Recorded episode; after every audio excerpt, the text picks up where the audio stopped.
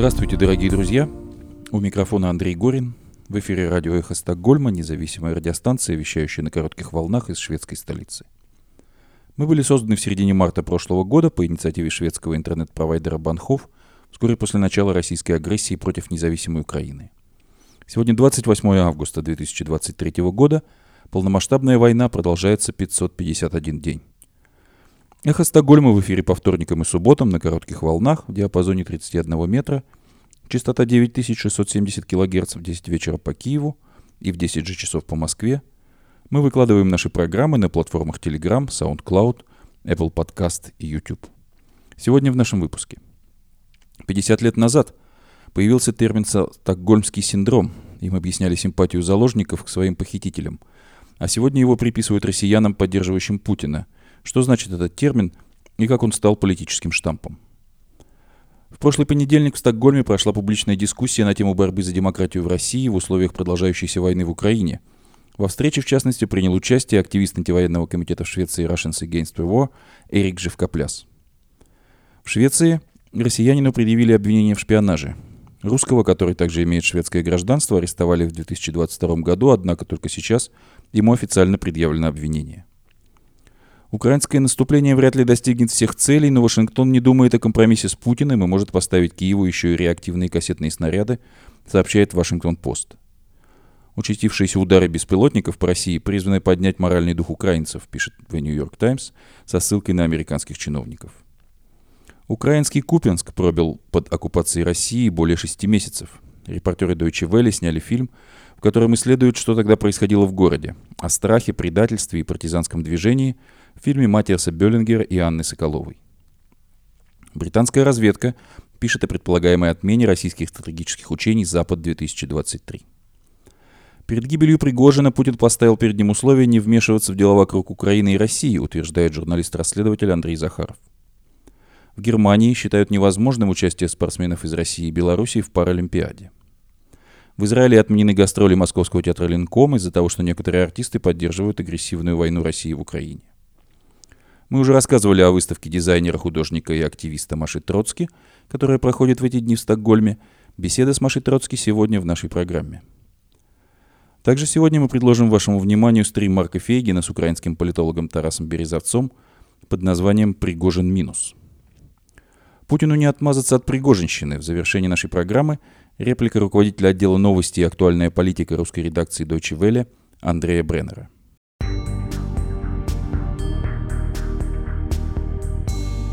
50 лет назад появился термин «стокгольмский синдром». Им объясняли симпатию заложников к своим похитителям. Сегодня его все чаще приписывают россиянам, поддерживающим президента России Владимира Путина. Что значит этот термин и как он стал политическим штампом? 23 августа 1973 года Яна Эрик Ульсон захватил в заложники четырех сотрудников банка на площади Нормальм-Стори в Стокгольме. Он потребовал передать ему 3 миллиона шведских крон, сейчас это соответствует примерно 2,25 миллиона долларов, и доставить в банк его сокамерника, известного преступника Кларка Уловсона. Второе требование было выполнено. Ульсон и Уловсон удерживали четырех заложников на протяжении шести дней.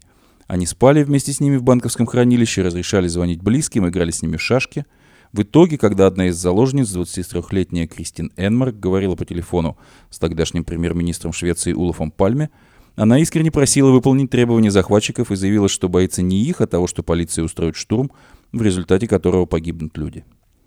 Что все же произошел? Никто не погиб, преступников арестовали, заложников освободили. Но на суде заложники отказались свидетельствовать против Ульсона и Уловсона и даже помогали им с оплатой услуг адвокатов – Шведский психиатр Нильс Бейрут объяснял поведение заложников описанным еще в 1930-е годы явлением, которое сам Бейрут называл синдромом Нормаль Стори. Вскоре это название заменили на более легко произносимое «стокгольмский синдром». Этим понятием объясняют нетипичную связь, которая может возникнуть между заложниками и их похитителями. Также его используют по отношению к людям, пережившим домашнее насилие, или к тем, кто столкнулся с сексуализированным насилием в детстве. Некоторые психологи считают, что стокгольмский синдром это устойчивый психологический механизм выживания.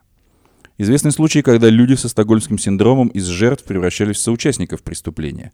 Так, в 1974 году 19-летняя внучка газетного магната Петти Херст была похищена в Соединенных Штатах Америки леворадикальной симбионистской армией освобождения.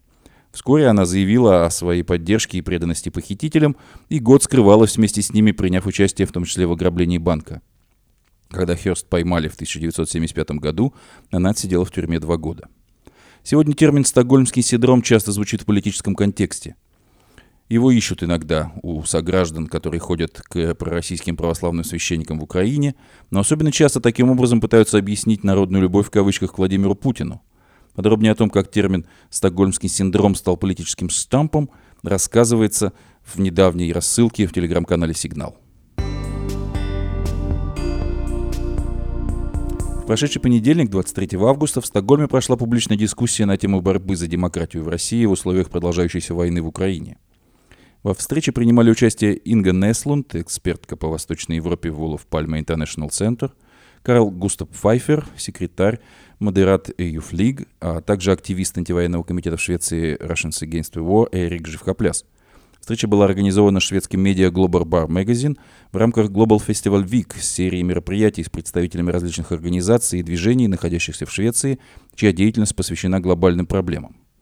Все участники согласились, что переход к устойчивой демократической системе в России невозможен без поражения путинского режима в захватнической войне, которая продолжается в Украине.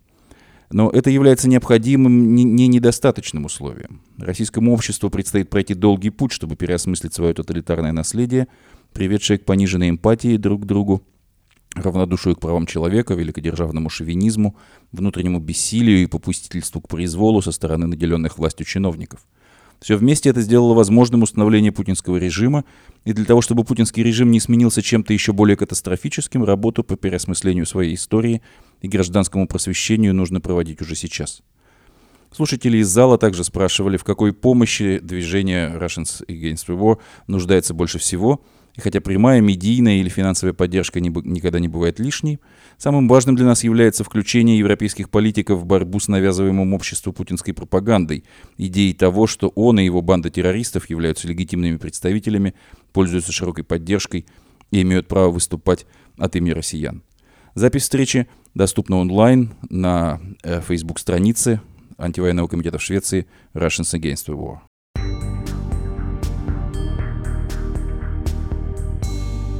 Швеции россиянину предъявили обвинение в шпионаже.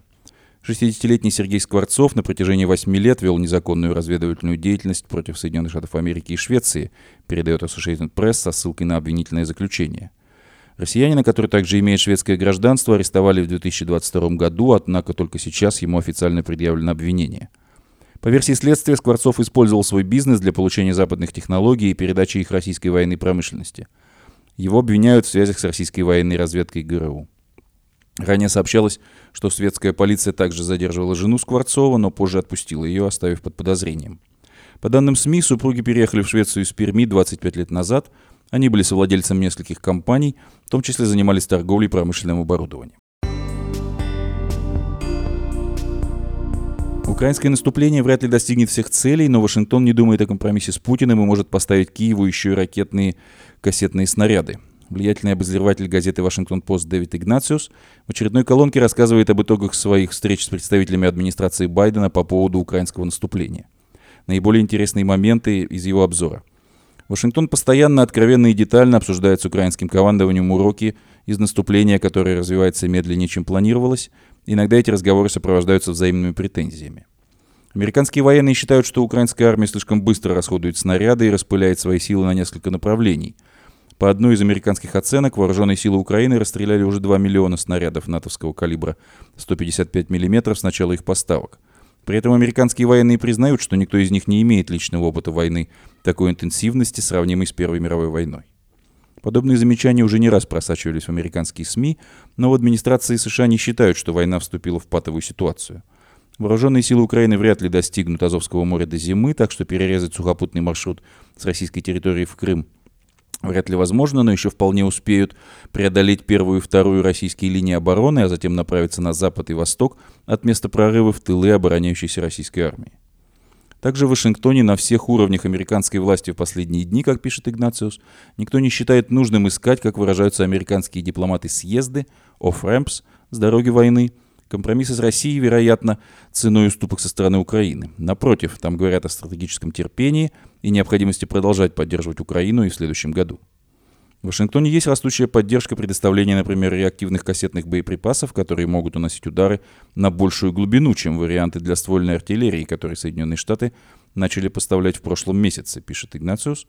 Он не упоминает в этом контексте, что решение о поставках Украине кассетных боеприпасов вызвало критику в Демократической партии.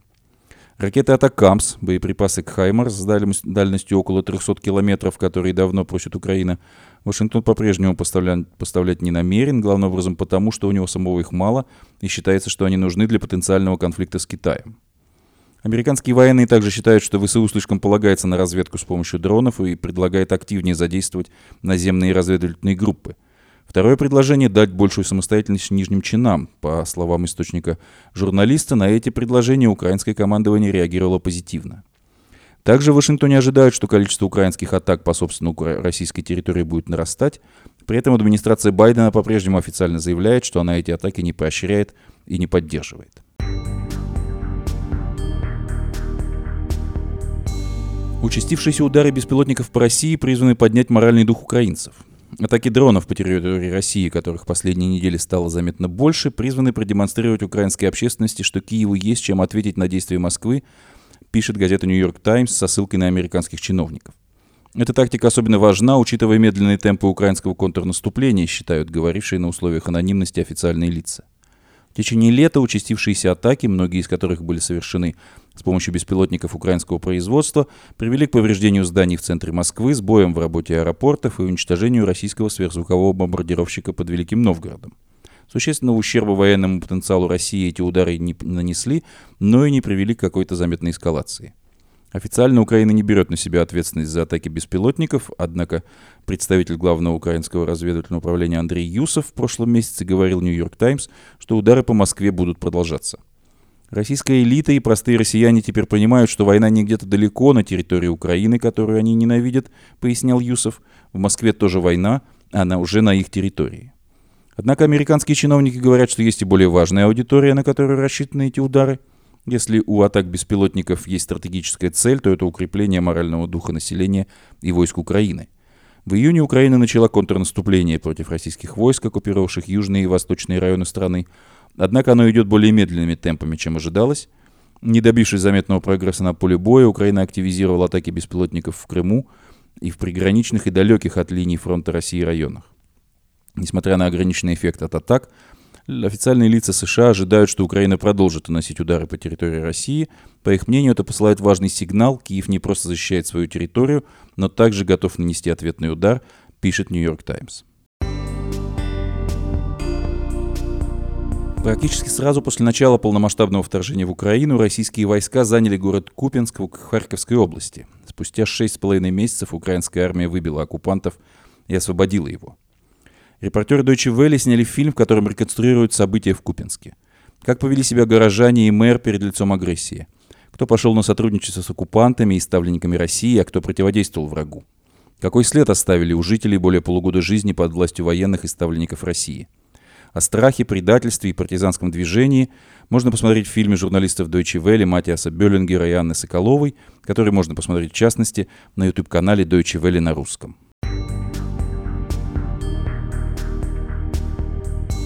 Британская разведка пишет о возможной отмене российских стратегических учений «Запад-2023». Россия, скорее всего, отменила совместные стратегические учения «Запад-2023», Крупное ежегодное мероприятие, которое должно было состояться в сентябре, сообщается в очередном обзоре британской военной разведки. С 2010 года в России действует четырехлетний цикл ротации стратегических учений по всей стране. Предыдущие учения на Западе состоялись в 2021 году. Они стали крупнейшими российскими военными маневрами советских времен. Два года спустя эти учения снова планировалось провести на Западе, поскольку приоритетом России стало противодействие воспринимаемой ей угрозе со стороны НАТО.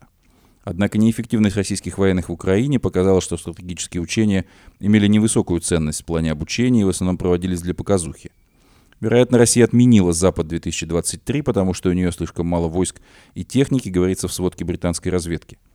Вероятно и то, что российское руководство опасается внутренней критики из-за очередных показательных стратегических учений во время войны. После июньского мятежа Евгений Пригожин как минимум дважды встречался с Владимиром Путиным. Во время второй встречи Путин якобы поставил перед Пригожиным условие о том, что он может заниматься дальним зарубежьем, таким как Африка и Сирия, и при этом не вмешиваться в Украину и внутренние российские дела. Об этом пишет журналист-расследователь Андрей Захаров в своем телеграм-канале со ссылкой на свои источники. В частности, он пишет о том, что в то же время Минобороны препятствовала деятельности ЧВК «Вагнер» в Африке и Сирии. По данным Захарова, недолго до авиакатастрофы замминистра обороны РФ Юнусбек Ювкуров прибыл в Сирию, где провел переговоры с местными властями. После этого сирийские власти потребовали от ЧВК «Вагнер» покинуть Сирию до конца сентября. Как утверждают источники журналиста, глава Минобороны Сергей Шойгу попросил главу МИД Сергея Лаврова дать указание через российское посольство в Дамаске не принимать авиацию других стран которую использует ЧВК «Вагнер», например, самолеты Министерства обороны Центральной Африканской Республики. Фактически ЧВК запретили использовать российскую военную авиацию для ротации и доставки грузов. Аналогичные переговоры, по данным Захарова, Евкуров провел с властями Ливии. В качестве условия вытеснения ЧВК «Вагнер» из страны он предложил заменить силы наемников структурами Министерства обороны России. На фоне этого Евгений Пригожин вместе с руководством ЧВК «Вагнер» вылетел из Мали в Москву, где провел как минимум одну встречу с членом Совета Безопасности России, далее вылетев в Петербург. Напомним, что во время этого полета вечером 23 августа самолет потерпел крушение в небе над Тверской областью, сбитый, скорее всего, с помощью ракеты «Земля-воздух». В воскресенье 27 августа Следственный комитет России подтвердил гибель Евгения Пригожина на основании результатов молекулярно-генетических экспертиз. Вы спросите, что хочет делать Минобороны с Вагнерами? Тут пока не совсем понятно, но, похоже, ненавистный Карфаген должен быть разрушен и засыпан солью. То есть переходите в другие ЧВК, переходите в Минобороны. Название Вагнер забудьте. Но пока какой-то четкой концепции, что делать с, импери- с империей Пригожина, как мне говорят, не прослеживается. Ведь в Африке и Сирии эта империя не просто военная структура, это еще и контракты, связанные с добычей нефти, газа и золота. То есть нужно и Карфаген уничтожить, но и все ценное забрать себе – при этом юридически все оформлено на близких Пригожину людей, часть из которых погибла вместе с ними, пишет Захаров.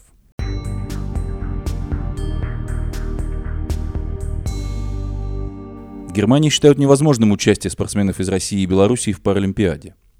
Когда бушует война, и каждый день не только продолжается это убийственное вторжение, но и его последствия становятся все ужаснее, было бы просто невообразимым выступать друг против друга в мирных соревнованиях, заявил глава немецкого союза спортсменов с ограниченными возможностями Фридхейм Юлиус Бойхер в интервью информагентству СИТ.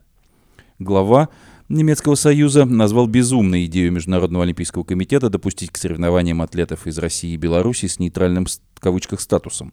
В странах, находящихся в состоянии войны, не существует нейтралитета, сказал Бойхер.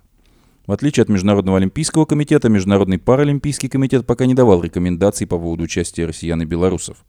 Паралимпийские игры в Париже пройдут с 28 августа по 8 сентября 2024 года. В Израиле отменяют гастроли Московского театра «Ленком». Израильский продюсер Гади Орон, организатор гастроли театра «Линком» в Тель-Авивском театре Габима, сообщил, что из-за протестов русскоязычных израильтян гастроли переносятся на неопределенный срок.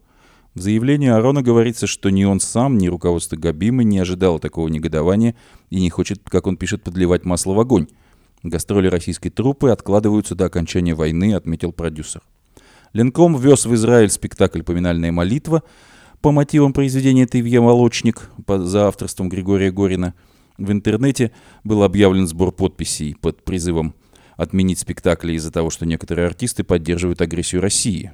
Например, актер Андрей Леонов пожертвовал свою машину российским войскам, а Виктор Раков и Алисия Железняк высказывались в поддержку войны против Украины.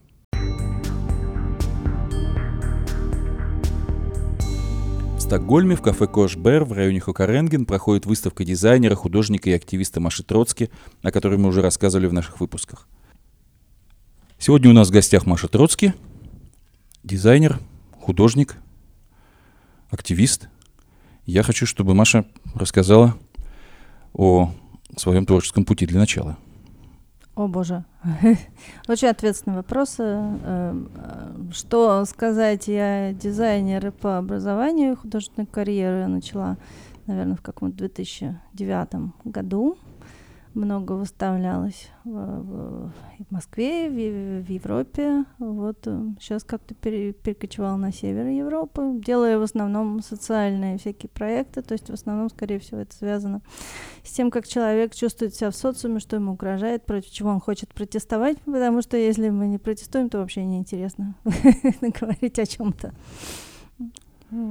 Вот эта выставка, э, о которой мы уже рассказывали неделю назад и которая э, продолжается, э, по крайней мере, до 3 сентября, она тоже является каким-то промежуточным этапом в твоем творческом развитии?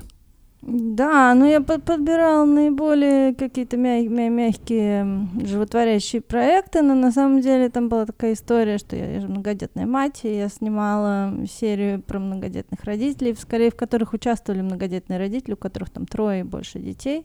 И я рассказывала историю, такой дневник, календарный проект о том, как чувствуют себя люди, загнанные в данное обстоятельство. Вот ты просыпаешься, у тебя сентябрь, там какие-то ужасные новости, там неохота, значит, спать хочется, что-то куда-то надо ехать, или там летом у тебя ремонт, зимой у тебя что-то еще на тебя сваливается. И вот я создавала такую декорацию заданных обстоятельств, и туда засовывали головы многодетных родителей. И вот то, что, что получилось, получилось такое красочное, я вот выставила в Стокгольме, по-моему, первый раз. До этого в Брюсселе был такой проект. Да.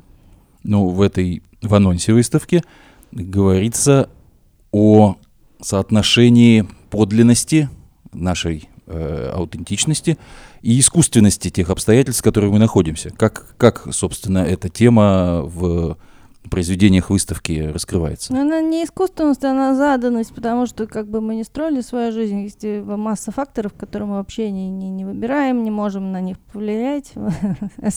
Политическая ситуация, на которую мы как бы не выбирали себе, не хотели такую, а вот получились стоящими перед этими обстоятельствами. Наверное, всегда в любом обществе есть такой конфликт. Ну, а уж, конечно, в, в Москве, значит, в каких-то там начале двухтысячных очень сильно это чувствовалось и очень сильно я не знаю, страдала ли я, но это прям резало меня. И я, конечно, пыталась это а, отразить. Вот нас туда загнали, значит, э, были, да, работы, связанные с парадом 9 мая, я не повесила в Стокгольме, потому что там была георгиевская ленточка, портрет Путина и Медведева с надписью «Скорее их в отставку, уберите их от нас». Вот я не повесила, потому что у меня почти полностью украинская аудитория тут, и не, не хотела их смущать этими рожами. сегодняшний конфликт, э, которым мы все озабочены, э, я стараюсь его представить чаще всего в историосовском плане, как э, столкновение архаики, архаичного путинского режима, как продолжение того советского, не десоветизированного до сих пор прошлого. Что об этом говорит выставка? Ну, э, убирала, и у меня до этого была выставка «Война и мир» э, в театре Гильотина, тоже в Стокгольме, и до этого была выставка «Политическая иллюстрация» в центре Улафа Пальмы, э, э, социал-демократическом, э, здесь, на Свевеген. Там был прямо вот про политику, а здесь, здесь э, как бы легкий флер был. Нет, это не то чтобы про архаику и современность. Сейчас конфликт, он такой сюрный и безвкусный, с такими безвкусными иллюстрациями, такими безвкусными сценариями, что просто голова кружится от этого. Нет, это э, более личное, как, как человек лично сам э, борется с обстоятельствами, с, с тем, что ему не нравится, принимает он это или пытается протестовать, или он вообще там какая-то реакция ухода, что он делает, уезжает, борется, э, умирает. Вот, вот это, это про личность, это не, не, не совсем, так сказать, про политический фронт. Ну, какую надежду личности подает эта, эта тема? Никогда не сдаваться и быть собой. Если ты будешь собой, не будешь примыкать э, к массе голосов, которые сегодня говорят одно, а завтра другое. А, больше надежды на адекватность. Но, но люди, конечно, люди, существа очень социальные, ужасно любят вторить кому-нибудь в зависимости от обстоятельств. Это мне всегда мешало. как-то я пытаюсь с этим бороться в своих проектах, в частности, не подтявкивать другим. Ну, тогда про эти другие проекты еще расскажи, которые ты упоминала, может быть, мельком, как э, вот эта тема, тема подлинности э, в них э, сообщается. Ну, был, был проект «Война и мир». Война для меня да, началась она в 2014 году. Значит, это самое, я в 2014 году покинула Российскую Федерацию, к счастью, больше никогда то не возвращалась. А, но успела снять проект против войны, и частично он был выставлен, он много где был выставлен, в Страсбурге, в Стокгольме, в Лондоне, очень много где. А, антивоенный такой. Большое спасибо людям, которые снялись в этом проекте, потому что тогда все-таки был больше свободно, но все равно уже было страшновато говорить на этой теме. Был, был такой антивоенный проект, были всякие иллюстрации векторные, я же еще не только делаю фотографии, я еще рисую, были всякие, как моя реакция тоже на, на события, на новости, я делаю всякие портреты политические и так далее, и какие-то сюрные картины. Сейчас э, снимаю новый проект уже про Хм, неприятие мигрантов не первый. Первый у меня был про мигрантов. Это, это старый проект про то, как мы не, не любили приезжих в Москве. Сейчас я снимаю про то, как приезжих не любят в Швеции. Вот. Такие истории мы рассказываем. Спасибо большое. Это очень интересно. Еще раз хочу призвать всех наших слушателей побывать на выставке «Люди в корзинах», People in Baskets, которая проходит сейчас в Стокгольме, в Хукаренген, в Крышбар на Тобокс Wagen 6. Спасибо, Маша. Спасибо, Андрей.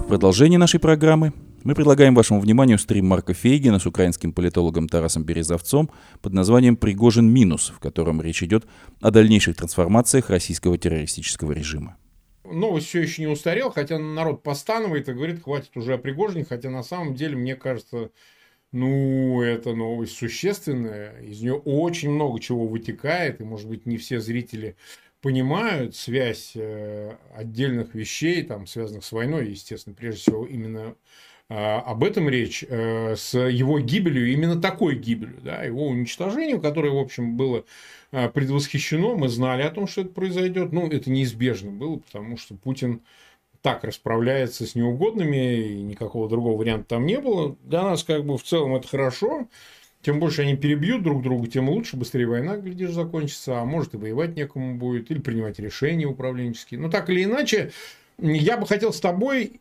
то, что ты считаешь нужным сказать, естественно, по поводу гибели, но обязательно сделать акцент, обсудить э, вопрос о, э, как это может повлиять на ситуацию на фронте. Почему? Потому что вот мы с тобой не раз обращались к этой теме, когда, значит, речь шла о Бахмуте, когда мы говорили о Солидарии и так далее.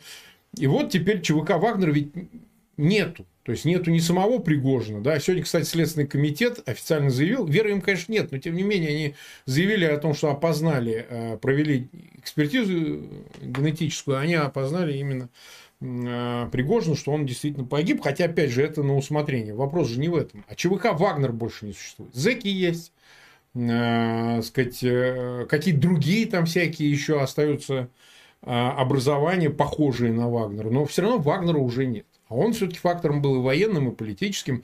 Глупо это не признавать. И те, кто на фронте, те, кто в окопах. Я вот когда был в Донбассе в Часовом Яре и там вокруг, я же разговаривал с солдатами, офицерами, они там меня узнавали. И, в общем, мы обсуждали ЧВК «Вагнер», который находился там. Это май месяц был, самый пик. Так сказать, начало мая я вот был до 9 мая, когда э, так сказать, он заявил о юридическом взятии Бахмута и так далее. Что ты думаешь, как это все можно описать и как это все повлияет? Мы тебя слушаем. Марк, ну, еще раз приветствую всех зрителей твоего канала. Спасибо за то, что присоединились к нам в этот выходной день. А, я думаю, выглядело это для всех однозначно. Это выглядело как публичная казнь. Именно так это стоит воспринимать. Знаешь, как в том анекдоте про э, Господа Бога. Я вас, э, блядей, на этом Титанике 10 лет собирал. Да, вот, да, то да. есть э, собрал он все руководство ЧВК Вагнера, всех ключевых людей, включая самого Пригожина Уткина, а также э, еще пятерых ключевых командиров для того, чтобы не ошибиться, чтобы одним ударом обезглавить всю ЧВК. И, собственно говоря, после этого она, как ты совершенно правильно сказал, она прекращает существование. То есть формально оболочка ЧВК Вагнер может, конечно, сохраниться. И их, может, даже по-прежнему будут называть вагнеровцами. Она перейдет сейчас под э, руку Шойгу. Подпишут да. они контракты с Министерством обороны РФ. Вот, возможно, кто-то из них вернется на фронт в Украину. Неизвестно, правда? Ну, может быть. Но это уже будет не тот Вагнер и совершенно не те люди. Понятно, потому что задача состояла в том, чтобы ликвидировать э, все головы этого Змея Горыныча, потому что Пригожин э, был только одной из них, да, самой крикливой, самой заметной, самой харизматичной, но тем не менее он был только одной из них. А вот э, рабочие лошадки, те люди, которые как раз таки стояли за разработкой, в том числе военного путча, марша на Москву, вот они как раз летели в этом самолете. Сам этого, естественно, Пригожин придумать, разработать не мог. Но он не военный стратег. Ну и, собственно говоря, судьба Пригожина, как публичная казнь, это напоминание всем. Э, в путинской России ты можешь быть кем угодно. Поваром, может быть клоуном, может быть олигархом, но ты не можешь быть героем. Любой харизматичный персонаж, mm-hmm. судьба известна. Ну, некорректно будет ставить, конечно, совершенно. Э, я не пытаюсь проводить параллели между э, э, Пригожиным и Борисом Немцовым, но мы знаем, что, в принципе, любой харизматичный э, персонаж рано или поздно в России, он либо уезжает, либо погибает. Вот. Э, Пригожин был э, человек с огромной харизмой. Да, с негативной, со знаком минус, безусловно, в отличие от Немцова. Но он стал героем для очень многих э, людей в России, причем людей, парней, скажем так, с проблемной судьбой. Ну, то есть, ты же сам понимаешь, что стать, в принципе, отцом родным для людей, которые отсидели в местах соленых, Авторитет вот, надо, да, авторитет. Поставить их как бы стоило, да, использовать их, а он это делал на, на раз-два, и они шли, то есть, понимаешь, за э, просто так умирать, за, как, за какие-то бабки они бы не будут. Ну, в конце концов, деньги можно взять и смыться. Понимаешь? А вот тут парадокс был в том, что они деньги брали и продолжали воевать. То есть, что-то такое в нем было, понимаешь, такое притягивающее. И поэтому судьба Пригожина была предрешена, поскольку Путин моль, и все вокруг него такие э, моли меньшего калибра. И вот он Пригожин не имел ни меньшего шанса в этой истории выйти живым. Непонятно, правда, зачем он играл э, в рулетку со смертью. Все было очевидно для него. Он мог уехать, спрятаться, в конце концов уйти под крыло западных спецслужб, сделать пластическую операцию, поменять личность и спокойно доживать. Но э, я даже понимаю, почему он так поступил. Понимаешь, он не хотел серой жизни человека, о котором забыли, он хотел даже, чтобы сама смерть его стала поводом для обсуждения о том, чтобы mm-hmm. это была яркая, красивая смерть. Ну вот видишь, мы его как раз таки обсуждаем. Это все, еще раз повторю, не к возвеличиванию Пригожина, а просто к объяснению факта того, что такие персонажи в глазах Путина, они все обречены. Эм, Марк, эта ситуация на фронте никак не отразится по одной простой причине. Вагнер уже не является настолько важным сейчас элементом российской преступной вот этой всей военной машины, то, что они называют СВО. Да, в определенный момент, а, если не ошибаюсь, он говорил, что Путин ему позвонил, по-моему, в конце февраля 22 года и сказал, что надо выручать, и они тогда забрали первое подразделение вот этих так называемых африканцев, вот, да. забрали их из Сирии, из Африки и перебросили их в Украину. А потом они же стали инструкторами для новых наемников Вагнера, которых они стали набирать по тюрьмам и по колониям. Никакого сожаления, конечно, в, в связи с смертью Пригожина у меня нет и быть не может. Ну, разумеется. Прав, поскольку умер военный преступник, смерть его совершенно для нас не важна. Вот это важно для истории, для Википедии, да, что там будет стоять строчка, значит, убит в результате террористического акта там или что это будет там работы российской ПВО, военный преступник э, Евгений Пригожин. Вот и все.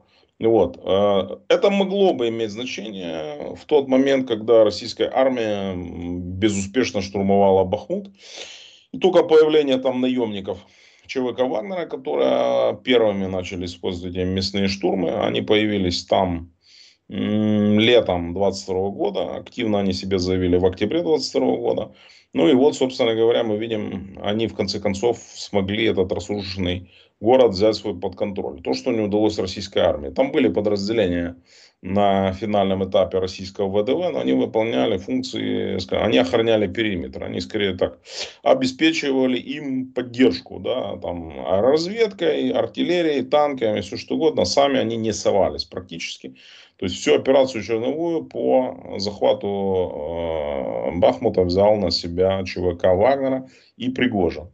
Вот, поэтому тогда это имело значение. Но сейчас, э, после того, когда они после путча были выведены, были выведены на территорию Беларуси и других стран, часть уехала в Африку, вот, уже сейчас Шойгу и Путин в Вагнере не нуждаются совершенно. Mm-hmm. Поэтому э, даже их возврат на фронт, как ты сказал, да, ну фактически, э, он ничего не изменит. То есть, во-первых, ну они обезглавлены, нет командиров. То есть, смотри, это вся военная э, машина, преступная исключительно, еще раз подчеркну, работала только в э, сочетании нескольких факторов.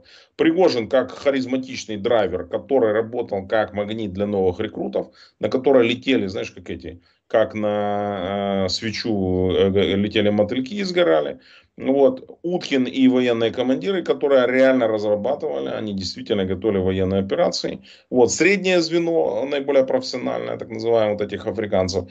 И самое нижнее, вот эти вот, собственно говоря, мясо, вот эти вот все зеки, как ты говоришь, которые выполняли да. функцию. Что касается того, какие они были, эти вагнеровцы, и, и что они представляют, очень разная масса. От самых простых уголовников, наркоманов, воров, каких-то мелких жуликов, которые попали туда благодаря тупости чаще своей, или жадности, да, или чему угодно. И военными профессиональными они так и не стали. И до заканчивая, до действительно, ну, там, это же был многонациональный интернационал, послушайте. Вагнер никогда не был армией России в прямом понимании слова. Это был вот такой, знаешь, его более корректно называть, э, вот есть французский легион, вот это его называть Пригожинский легион, поскольку там воевали э, люди десятков национальностей, десятков национальностей. Вот то, что мы можем сказать, там понятно, что э, россияне, э, как минимум, там нескольких десятков национальностей, национальных групп,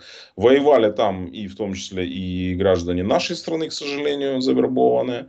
Вот. Ну, в основном это с оккупированных территорий, с Крыма были, значит, и белорусы воевали, вот, и воевали, как говорится, с граждане дальнего зарубежья. Какие именно, с этим пусть разбираются компетентные органы, но там были и европейцы, вот, и латиноамериканцы, ну, то есть по слухам, то есть и, и, и из других стран, в том числе, значит, и э, стран Ближнего Востока. Вот, поэтому это был такой Пригожинский интернационал. Без него вся эта история работать не будет. Еще раз повторю, останется оболочка Вагнера, которая после ликвидации всей этой верхушки, она ну, просто развалится. Это будет просто очередная ЧВК, типа а ЧВК Патриот или ЧВК Поток или ЧВК Конвой, неважно, но которая уже никогда не станет тем, кем, чем он был до этого. Я понимаю, что ты не все можешь э, комментировать, и, и не обязательно нам а, именно комментарий такой, который бы давал какую-то там специальную информацию, но я с политической точки зрения тебя спрошу, действительно ли ты считаешь, во-первых, есть какая-то, может, разница во мнениях между западными э, союзниками и, а, и руководством украинским военным? Раз. Во-вторых, действительно ли эта разница может сказываться на изменении или там, варьировании тактики э, боевых действий, которые ведет украинское руководство. Ну, грубо говоря, Запад повлиял. Сделайте вот так, и украинское руководство пойдет. И что это может дать? Марк, ну я, к сожалению, не могу давать всех э, комментариев в силу понятных причин, поскольку Понятно. идет война. Человек служивый, да, и запрещено. подобные комментарии, в принципе, их не будут давать даже официальные спикеры Генштаба поскольку мы тут будем вдаваться в нюансы, которые не должны э, касаться публичности. Вот. Но Все если, понимаем. скажем так, воздержаться от каких-то конкретных оценок, говорить в общих чертах, э, безусловно, безусловно, э, военное командование Украины, находясь здесь, они находятся часто либо в зоне боевых действий, либо, скажем так, в непосредственной близости от нее, оно видит ситуацию в разы лучше, чем ее видят наши западные союзники и военачальники. Это первое. Второе. Безусловно, э, при военных структурах Украины, это не является секретом, всегда работают какие-то западные ну, известно, да. советники. Это нормальная ситуация. Они ну, оказывают огромную помощь, связанную с э, передачей специфической информации, скажем так, вот, от западных спецслужб. Та часть, которая попадает в публичную плоскость, мы понимаем, что это там ну, 2% того, что реально они могут поставить. То есть те отчеты, например, британской военной разведки, которые вы регулярно читаете, или Института изучения войны, или различных финтенков западных, это только малая часть того, что реально ложится на стол военному командованию, и тому же Залужному и Сырскому. Вот, и они, естественно, имеют доступ к той информации, которая не имеет э, ни я, ни абсолютное большинство офицеров ВСУ. Да, нам и не нужно, в принципе, потому что это не вопросы нашей компетенции. Вот, mm. поэтому советы эти, безусловно, есть. Они, безусловно, оказывают какое-то влияние, какое я не знаю, честно сказать. Вот. Э, мне неизвестны, скажем так, примеры того, когда там военное командование Украины проводило операцию исключительно по советам наших западных союзников. Насколько я понимаю, э, в любом случае разработка всех операций это исключительно плод Э, генерального штаба и наших оперативных э, командований. Чаще всего это Сырский и э, генералы, которые находятся в его подчинении. Ну и, естественно, главком Залужный, которые докладывают все вместе президенту Зеленскому. И, и там как, каким-то образом, как сам Зеленский заявляет, он говорит, что вот мы обсудили на ставки, скорректировали. То есть, значит, они вот на этих ставках собственно говоря, и принимает окончательное решение. Какое решение мы видим уже потом на поле боя. То есть мы не имеем доступа к этой информации, мы не можем судить, насколько повлияли на то или иное решение западные союзники. Теперь, что касается наличия каких-то конфликтов или разногласий, об этом писал. Ну, разных точек зрения, скажем, выразимся Писала, в частности, Wall Street Journal, и вот The Guardian писала, действительно, я видел публикацию о том, что была некая встреча секретная, как они назвали, на границе Украины и Польши, где были присутствовали Коннелли, если не ошибаюсь, Кавали, перепрошу прощения, это американский генерал, и э, Тони Радакин, адмирал, вот, британский. Э, британский, да, который уже при трех э, премьерах возглавляет, ну, скажем, аналог генерального штаба вооруженных сил Великобритании, National. Он называется у них э, Национальный штаб обороны. И вот, ну и Залужный, естественно. Это не первая встреча, они встречались в том или ином составе уже много на протяжении войны. Часто это происходит с участием э, генерала Марка Милли, начальника Объединенного комитета штабов США. Вот. Ну, по версии Guardian, которую излагают журналисты, Марк Милли не хотел бы, это то, что пишут британцы, не хотел бы втягивания каким-то образом в войну, чтобы это ассоциировали. Поэтому они с радостью отдали инициативу британцам, Тони Радакину. Вот, британские журналисты объясняют тем, что, во-первых, британская армия несравнимо меньше американской, и плюс сами британцы не испытывают никаких связывающих факторов. То есть они с радостью готовы помогать и делать даже больше, э, чем это делают американцы и другие союзники. Вот. Как э, человек, который сам закончил британский военный колледж, причем это высший британский военный колледж в их системе, вот, это аналог нашей Академии Генштаба. У нас э, э минимальный, значит, ценз принятия надо было иметь звание полковника. У нас учились и полковники, и бригадные генералы учились, и учились замминистра обороны и учились в том числе э, личные помощники тогдашнего э, генсека НАТО лорда Робертсона, вот были мои однокурсники. Вот. То Там... есть ты учился в военном колледже британском, правильно? Да, это был это был высший оперативный уровень. То есть этот колледж, он не преподает военную науку в чистом понимании. Да, понятно. Он преподает оперативное управление. В то же время там проходили стратегические игры, он организует, то есть военные игры, в ходе которых отрабатывали те или иные сценарии. В том числе это, ну, то есть длительное, несколькодневное. Там я впервые это увидел, как это проходит, разработано британскими военными. Вот, этот колледж мультинациональный, там учатся представители более 50 национальностей со всего мира. Кстати, какое-то время там даже были россияне. У меня, помню, был э, российский однокурсник. Вот звали его Сергей Каюков. Он был чиновником Министерства иностранных дел РФ и, судя по всему, ну, там все понятно. сотрудником российских спецслужб. Да, он был Заправку. сотрудником внешней разведки, наверняка. Там Заправку. таких других не пускают, да. Вот, он ни с кем не общался. Вот я помню, что у него была жена, двое детей, но он, но он такой, знаешь, типичный, вот такой типичный тихушник, вот такое произвел впечатление. Берут вот. только таких, кстати. Там э, импульсивных не берут. Понятно. Ну, одним словом, одним словом, этот британский колледж, он дал мне оценить, я уже не буду даваться в детали, насколько они подходят детально к планированию тех или иных военных операций. Они безусловно, смотрят и на ретроспективу. Каждый уважающий себя военный колледж в мире, он изучает военную историю, в том числе и военные операции, которые проводились там и э, македонцами, и, и афинянами, и римлянами, и э, все последующие, то есть до последнего времени. И это дает возможность генералам планировать любую операцию. К чему я это все объясняю? Что британская школа, она, безусловно, самая лучшая в мире, поскольку такой детализации изучения к подходу разработки военных операций не имеет даже американцы. Американцы, возможно, превосходят в уровне там, технической разведки, э, информации с поля боя, но если говорить с точки зрения вот именно разработки операций, британцы, они в этом плане, они шедевральны. Поэтому я к чему веду, что возможности британского генерального штаба вот э, в этом плане они огромные, огромные, и, естественно, они могут доказать и дать самые нужные, правильные советы. Вот. Э, не думаю, что если эти советы и предложения по, по операциям не разрабатываются настолько детально, то они не будут услышаны. То есть я думаю, что, безусловно, они оказывают какое-то серьезное влияние. Вот. Опять же, по версии этого издания The Guardian, это могло повлиять на там, пересмотр украинской стратегии наступления. Я не знаю. Вот не знаю, честно, повлияло, не повлияло, было, не было, не знаю. Это версия журналистов.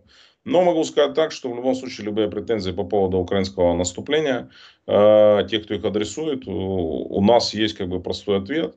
Вот, берите оружие в руки или если Логично. вы стратег, э, приходите, э, заходите со своим резюме, вот, проходите проверки, если вы все их пройдете, становитесь одним из э, стратегов, разработчиков, оперативных э, э, офицеров генерального штаба и участвуйте. Вот, со стороны, конечно, наблюдать, критиковать, давать свои советы легко, но реальность на поле боя, она немножко отличается. Вот, скажем, то, что люди там видят себе со стороны. Ты полагаешь, что это ну, какое-то подчеркивание противоречия для того, чтобы ну, понуждать Киев к каким-то альтернативным выходу из ситуации? Вот. Или ты этого не чувствуешь? Ты этого не ну, видишь вообще, совсем? Вообще не чувствую. Более того, я вижу по настрою наших всех западных партнеров, а, они настроились на марафон, они видят, что война не закончится ни в 23-м, невозможно, ни в 24-м году она не закончится. То есть вполне возможно может оказаться так, что война достанется в наследство следующей американской администрации. Может, самому Байдену. Он переизберется на второй срок и будет продолжать. Ну, или не Байдену, тому, кто станет следующим президентом. Э, Тони Радакин, он об этом, в принципе, говорил. И Уоллес, да. министр обороны, неоднократно о том, что они прекрасно понимают. Опять же, смотри, э, прелесть британского военного планирования, они прекрасно видят, их британская разведка, в том числе и военная, и гражданская, она работает очень качественно. В каком плане? Они дают очень точные прогнозы э, своему руководству, э, премьер-министру и министру обороны э, относительно оборонных возможностей России. Они видят ситуацию, они видят, как развивается у них мобилизация, какие планы у них есть относительно мобилизации. Вот сейчас была названа цифра вот, ее называли представители украинской военной разведки. Опять же, думаю, а, они получили информацию да. от западных коллег о том, что сейчас Россия планирует э, мобилизовать 450 тысяч. Даже точная цифра. 450 тысяч. Э, из России что-то подобное же долетает. Не, не в цифрах, но то, что они готовят мобилизацию, это точно, абсолютно. И, и я тебе могу сказать, судя по косвенным признакам, это, это правда. Они действительно готовят эту мобилизацию. И на это уже ответил наш верховный главнокомандующий президент Владимир Зеленский. Он сказал о том, что наши военные тоже просят сейчас э, увеличить темпы мобилизации и э, интенсифицировать этот процесс. То есть э, мы говорим о том, что мы входим, если планируют мобилизацию, это говорится о том, что никто никаких переговоров не планирует. То есть никто не собирается mm-hmm. договариваться ни в перспективе 6 месяцев, 12 месяцев и далее. То есть если ты хочешь договариваться, ты не будешь набирать, потому что это очень сложный процесс. Мобилизовать запланировать, внести огромные изменения в бюджет, одеть, обуть, вооружить, обучить. Это огромный процесс. То есть он, это планирование на месяцы и, возможно, годы вперед. И поэтому я думаю, что британцы всю эту ситуацию прекрасно видят. Вот, и они понимают, что война затягивается. Соответственно, никаких переговоров никто не планирует и, в принципе, быть их не может. Но еще раз повторял, повторяю, ни российское руководство, ни тем более украинское не считают цели этой войны достигнутыми. То есть все чувствуют, что э, войну необходимо продолжать. И нет, собственно говоря, никакой почвы для переговоров. Ну, о чем можно вести переговоры, если Россия в принципе отказывается э, освобождать оккупированные территории, если они в принципе отказываются обсуждать вопросы военных репараций, да, ну, то есть по разрушенным территориям, компенсации Э, семьям погибших. Ну, да. Это необходимо, то есть это необходимое условие. То есть о чем, в принципе, с ними договариваться? Они не каются за совершенное военное преступление. То есть они по-прежнему продолжают рассказывать о том, что Буча это была инсценировка украинских и британских спецслужб. Вот. То есть после этого там вести какие-то переговоры, оно, оно в принципе лишено смысла. И любые посредники которые себя могут э, в таким качестве э, предлагать, они будут, в принципе, выставлены за дверь, но в Украине точно. Вот. Ну, Путин, может, их там послушает, конечно, там, вот, их стоны, опять очередные о том, что они голодают, им нужно зерно. Вот, поулыбается, ну и как бы, и, в принципе, ну и на этом все закончится. Вот. История с Пригожиным четко доказывает то, что Путин э, пошел по силовому пути, он понимает все последствия. Э, Пригожин нанес ему очень сильный удар удар практически смертельный, он показал всю прогнилость его военной системы. И он сейчас будет пытаться, чем он будет заниматься все ближайшие месяцы, он будет пытаться доказывать о том, что наследие Пригожина невозможно. И любой, кто попытается вновь бросить вызов, он должен для себя четко понимать, что прощения не будет. То есть все будут Нет, да, жал... безусловно. враги совершенно безжалостно. Вот это он месседж, он этот, в принципе, и донес этой публичной казнью Пригожина. Э, то есть я к тому, что видишь ли ты в этом... Вот ты видишь, что продолжение войны. Это акт продолжения. Некоторые, наоборот, говорят, что радикалов убирают, подрезают, да, и там и Пригожина, и вот Гиркин сидит, и там сейчас занялись, как говорят, уже этими Z-каналами, которые поддерживали, ну, финансировались там Пригожиным.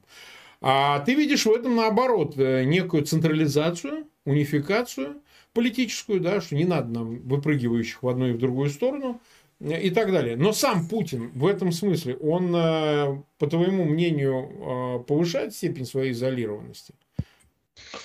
Да, мне кажется, что он ее уже повысил до такой степени, что ему уже, в принципе, никто-то и не нужен. Он общается в любом случае с определенным им самим кругом людей, все эти встречи, многочисленные хуралы, на которых он ходит, там обнимается с людьми, ну, не может человек, который заставляет всех сидеть по две недели, вот так спокойно выйти и общаться в люди. Ну, понятно.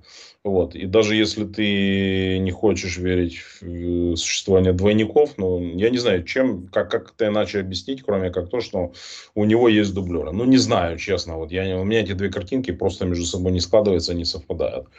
Э, он сам себя достаточно сильно изолировал, и ты видишь даже те попытки, когда у него была возможность из этой изоляции вырваться, ну, недавнее, поехать в ЮАР, он этого не Например? сделал. Были нюансы. Были нюансы. Кто-то говорил, что его должны были арестовать, вот, э, но при этом было истеричное заявление Маш, Машки Алкашки из э, МИДа, которая сказала, что это будет актом, актом объявления войны, дескать, если вы даже если такое подумаете, то все, вам кранты. Вот. Но в конце концов в Турцию он бы точно мог полететь. Турция не подписывала римский статут, и Эрдоган да. никого, никуда бы Путина не выдавал. И это бы прекрасно сработало. Причем прилетел он в страну НАТО, да, провел встречу с ее президентом и да, были бы какие-то голоса, была бы серьезная критика, в том числе и внутренней оппозиции. Ну, критиковали бы европейские политики Эрдогана за то, что он принял Путина. Да, Эрдогану плевать на все это. С, глубоко, с глубокого минарета, с высокого ему на все это совершенно наплевать. Он этой возможностью не воспользовался. Почему? Наверное, есть какие-то этому объяснения. Возможно, он чего-то боится, он, возможно, уже... Может, у него паранойя, на самом деле, после путча Пригожина. Он просто банально боится покидать пределы России. Думает, а вдруг я вот пока улечу, они будут знать. Ну, да, да. А они заходят в Кремль. Произойдет. Ну, например. Может у него такое быть? Да, вполне может быть. То, что он психически нездоров, это очевидно. Вплоть до того, что он панически боится сейчас летать. Боится по, по той причине, но он же тоже конспиролог, он же думает, ну вот если я Женьку Пригожина завалил, а вдруг, ну, да, кто а вдруг меня, и меня так же. Что какая-то ракета случайно не вылетит, и вот именно мой самолет она поразит. Потом все скажут, это была дикая страшная ошибка. Вот, изобразят скорбные лица, на самом деле будут радоваться, ну и все. То есть все, что, все, что угодно.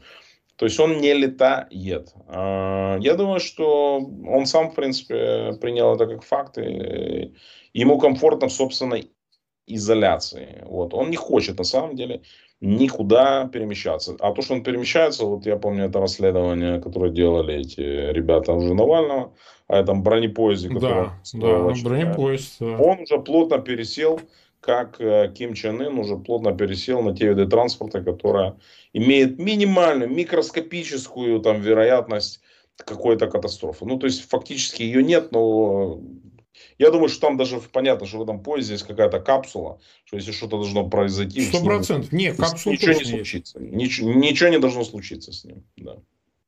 Ну а смотри, а украинские спецслужбы вообще теоретически могли бы сбить такой самолет с Путиным или там, не знаю, если бы, например, представь, Стамбул бы поплыл бы на яхте там или на эсминце там, не знаю, ну на что-нибудь такое. То есть украинские спецслужбы готовы уничтожить Путина, вот так выразимся. Этого я не знаю, Марк. Я могу тебе сказать, что только то, что а, технические возможности украинских спецслужб выросли за эту войну многократно. Вот примером тому сегодняшняя атака на а, Курский аэродром военный, где были да, там да. жены, сожжены часть военных самолетов. Вот, как об этом написало издание НВ, эту операцию провели оперативники 13-го управления службы безопасности Украины. Вот, дважды взорвали наши разведчики Крымский мост, а, уничтожили систему С-400, высадились наши военные разведчики ГУРа в Крыму. И знаешь, вот в хорошем смысле есть хорошая сейчас конкуренция между двумя крупнейшими спецслужбами. ГУРа... Это хорошая конкуренция? Это Я думаю так, что если бы вот кто-то так вот произнес такую фразу, а вот было бы неплохо, мы бы, наверное, тогда наградили, наверное, там вот все героями Украины, и они бы услышали между собой эти разведчики и ГУР СБУ. Я думаю, что у них бы появился стимул. Технически они могут сейчас фактически все, наверное, я думаю. Думаю, наверное, все. Это интересный тезис.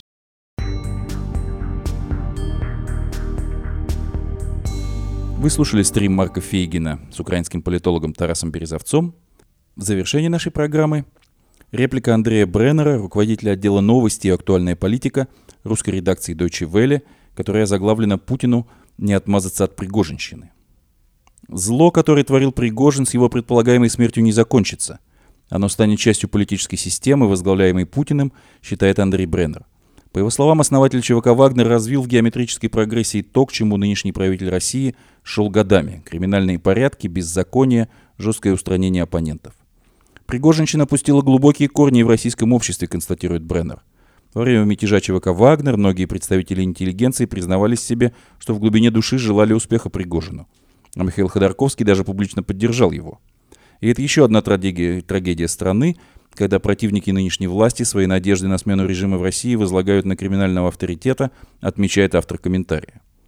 Смерть Пригожина может сослужить Путину дурную службу, если вокруг фигуры основателя ЧВК «Вагнер» возникнет ореол мученика и того, кто мог принести России успех в ее преступной войне с Украиной.